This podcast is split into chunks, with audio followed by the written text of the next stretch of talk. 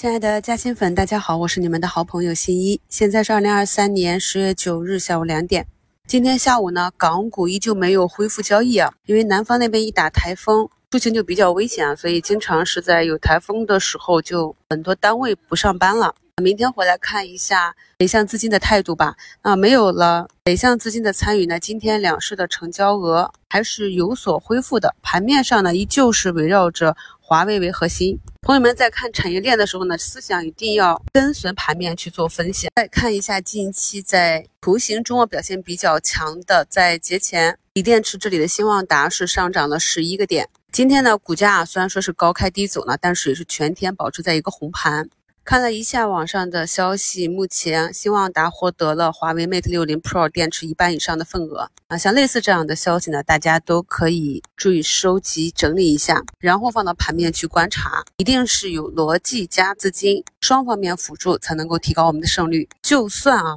到最后证实业绩呢，或者消息被证伪，但是图形呢就代表已经有资金进入了，那么这个时候资金也是需要撤退的。我们作为小资金呢，就可以非常轻松的从中撤撤退。也就是说，逻辑再去看图形，然后有相应的策略去应对，跟随市场的走势，才能更好的帮我们提高胜率啊。假期给大家更新的节目中呢，有一期是复盘啊，讲板块设置、板块颜色和个股备注的。那么大家看一下节目简介中的图一，这是。十月六日给大家更新的节目啊，其实呢，在我的板块设置里面，已经把比较重要的近期市场资金逐步走强的这些板块都给大家圈出来了。主要就是华为、液冷、超充，因为我们知道新能源汽车一个很大的问题，就是像近期长假出行，你走长途的时候，整个充电是耗时耗力。虽然说呢价格便宜，但是时间真的耗不起。那华为液冷超充的这个黑科技，一旦呢普遍运用起来，将是极大的解决了新能源汽车充电啊，特别是长途充电遇到了这个问题。包括华为 Mate 六零手机这样一个高端的手机出来之后，无论是手机还是电动车啊，以及之后可能还会陆陆续续推出的一些电子产品，这些呢都是我们在去年下半年进行产业链分析的时候跟大家讲的，像消费电子类，像这些科技股真正的可以落实到产品上，能够给企业和行业实实在在带来效益、带来利润成长点，那么它就是一个比较硬的逻辑。节目简介中的图二呢，是我今天在股市嘉兴圈跟大家去。呃，分享的我在网上找到的温解器核心供应商华为液冷超充、华为生态链的核心公司啊。那么这些信息呢，我们看到之后呢，首先要去把它进行板块分类处理，同一个类别的放到一起，然后再去看个股的基本面，去验证一下这些消息啊，到底是不是真的啊？然后看一下这些图形，哪一些图形呢是具备了资金攻击性，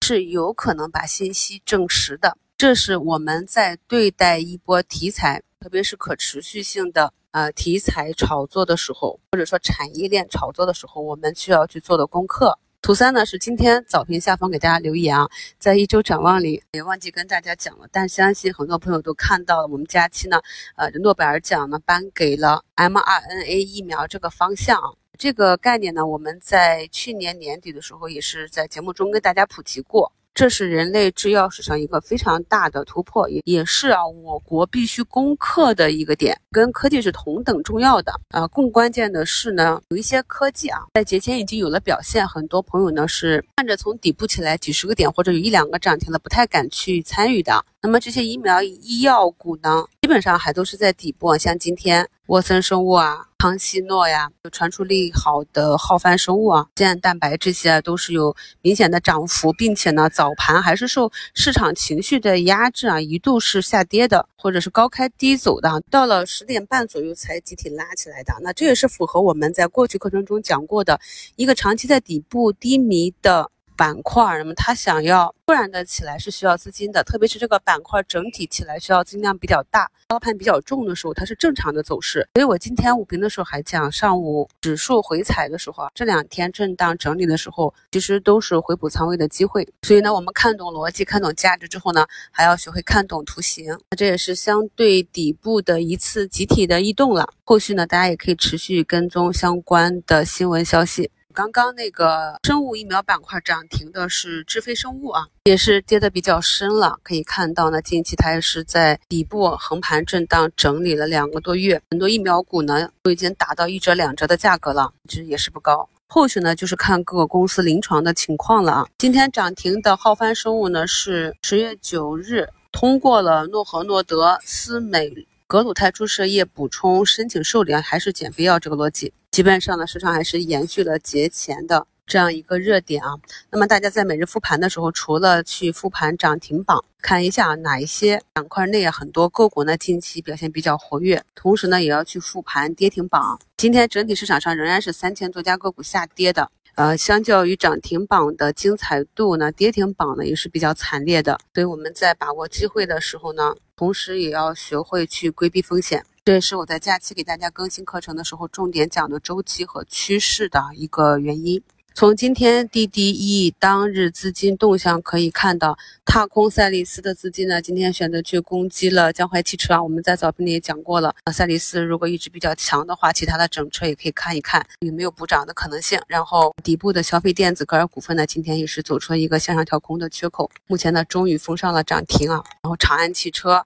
万润科技，那就是传出利好的智飞生物、减肥药里的长山药业啊，跌幅排名榜啊，今天的指数主要就是被茅台给带下去了。中国中免啊，还有像输入的龙头牧原股份呢，今天也是继续的下跌。像有有成长性的一些新的科技赛道，又有业绩预期的一些板块热度出现之后啊，以前这些预期差一些的老消费。老的板块，像地产啊、证券、金融这些，就很容易受到市场资金的抛弃。以后的市场呢，大部分的机会呢，都是在结构性板块行情里，所以大家一定要跟上这个时代的步伐。其实我们研究股市呢，就会发现接触到的很多都是非常新的概念逻辑和看到朝气蓬勃的行业啊，对社会发展和行业进程的情况呢，了解也会更深，是对我们个人的一种提高。DDE 当日资金动向流出榜后面呢，就是工业富联啊、昆仑万维、浪潮信息、天福通信、剑桥科技啊这些上一波被炒作的老龙头，资金呢也是有喜新厌旧的属性。同时呢，可以看到光刻机的龙头张江高科和赛力斯其实也是资金流出的，也是有一定的资金